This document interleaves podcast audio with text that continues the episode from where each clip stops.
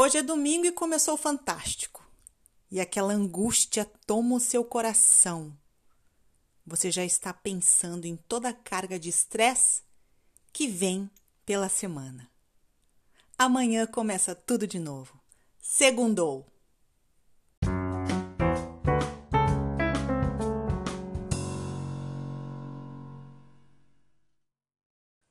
Olha, gente, até os meus 12 anos eu não conhecia essa sensação.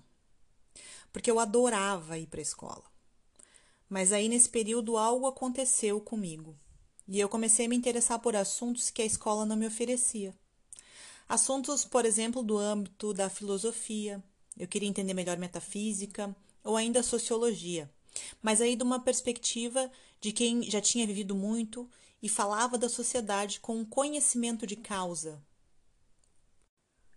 foi nessa idade em que eu passei a ouvir os ensinamentos de um mestre Rishi. Um ser que já havia visto e vivido muitas experiências e cuja mensagem era clara. Só se cresce através do conhecimento. Não acredite em nada à primeira brida. Estude, pesquise e tire as suas próprias conclusões.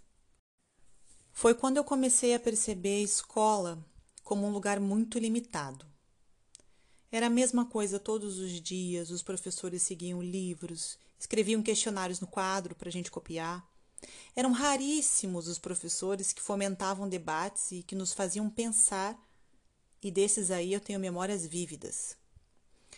Bem, nesse período a escola passou a ser uma obrigação para mim, e não mais um caminho de descobertas. As segundas-feiras passaram a ser uma tortura e eu conhecia a síndrome do domingo. Meu lamento começava quando eu ouvia já a vinheta do Fantástico. Na época também tinha um programa chamado Sai de Baixo. E quando o episódio acabava, eu ia me deitar, resignada e deprimida. Gente, quantos de nós viveram isso no período escolar?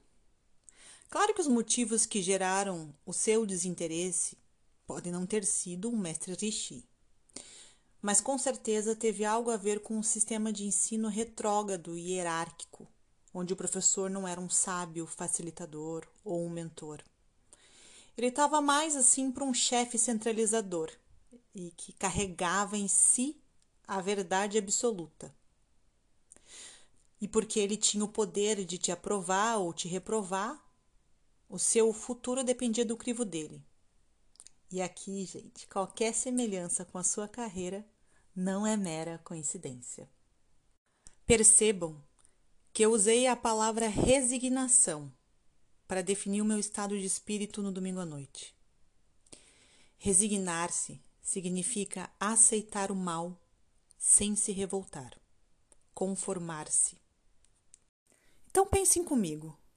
Se a gente aprendeu a ser assim desde a escola, quando a gente não tinha filho para criar, nem boleto para pagar, e a gente só queria garantir o sucesso escolar para ter a certeza de arrumar um bom emprego, casar e constituir família, imagina agora.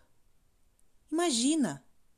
Você aguentou tudo isso para conseguir o emprego que tem hoje e garantir uma vida resignada e conforme. Que doideira questionar agora essas tolas crises de domingo. A síndrome do domingo é um sinal de que tudo o que você vai enfrentar de segunda a sexta-feira são obrigações e não mais um caminho de descobertas. Quer dizer que em dias úteis você não pode ser você mesmo. Você não está crescendo. Você está apenas em um piloto automático, sem brilho e sem cor. Você está submerso em um cotidiano sufocante e sobe para a superfície para pegar um ar somente às sextas-feiras.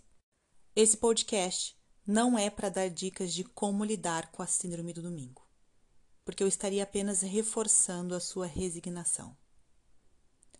Esse podcast é para sugerir que você analise quais são os fatores que estão desencadeando essa angústia vespertina. Tem muita gente contando os dias para sexta-feira, para o feriado, para as férias e pior ainda, contando quantos anos faltam para se aposentar. Gente, na boa, sério mesmo, vocês acham isso normal? Pelo amor, humanes. Vamos olhar para dentro desse coraçãozinho e perguntar o que é que faz ele bater com vigor. Faça uma análise da sua semana. Ao final de cada dia, observe todos os momentos em que você se sentiu bem e escreva em um caderno. Escreva num caderno como foram esses momentos em detalhes. Faça o mesmo para os momentos em que você se sentiu mal, ou estressado, ou angustiado. Eu sugiro que você estabeleça os seguintes critérios de observação: o que aconteceu, o que você sentiu, o que você pensou e como você reagiu. Faça isso durante uma semana. Na sexta-feira, feche o balanço. E se o saldo for negativo, talvez seja o momento de você iniciar um planejamento para ajustar as contas da sua vida. Por hoje é só.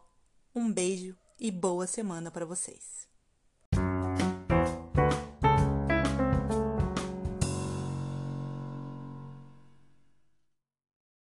Gente, talvez vocês tenham escutado um cachorro latindo aí no fundo, mas é que no balanço da minha vida eu escolhi trabalhar de qualquer lugar.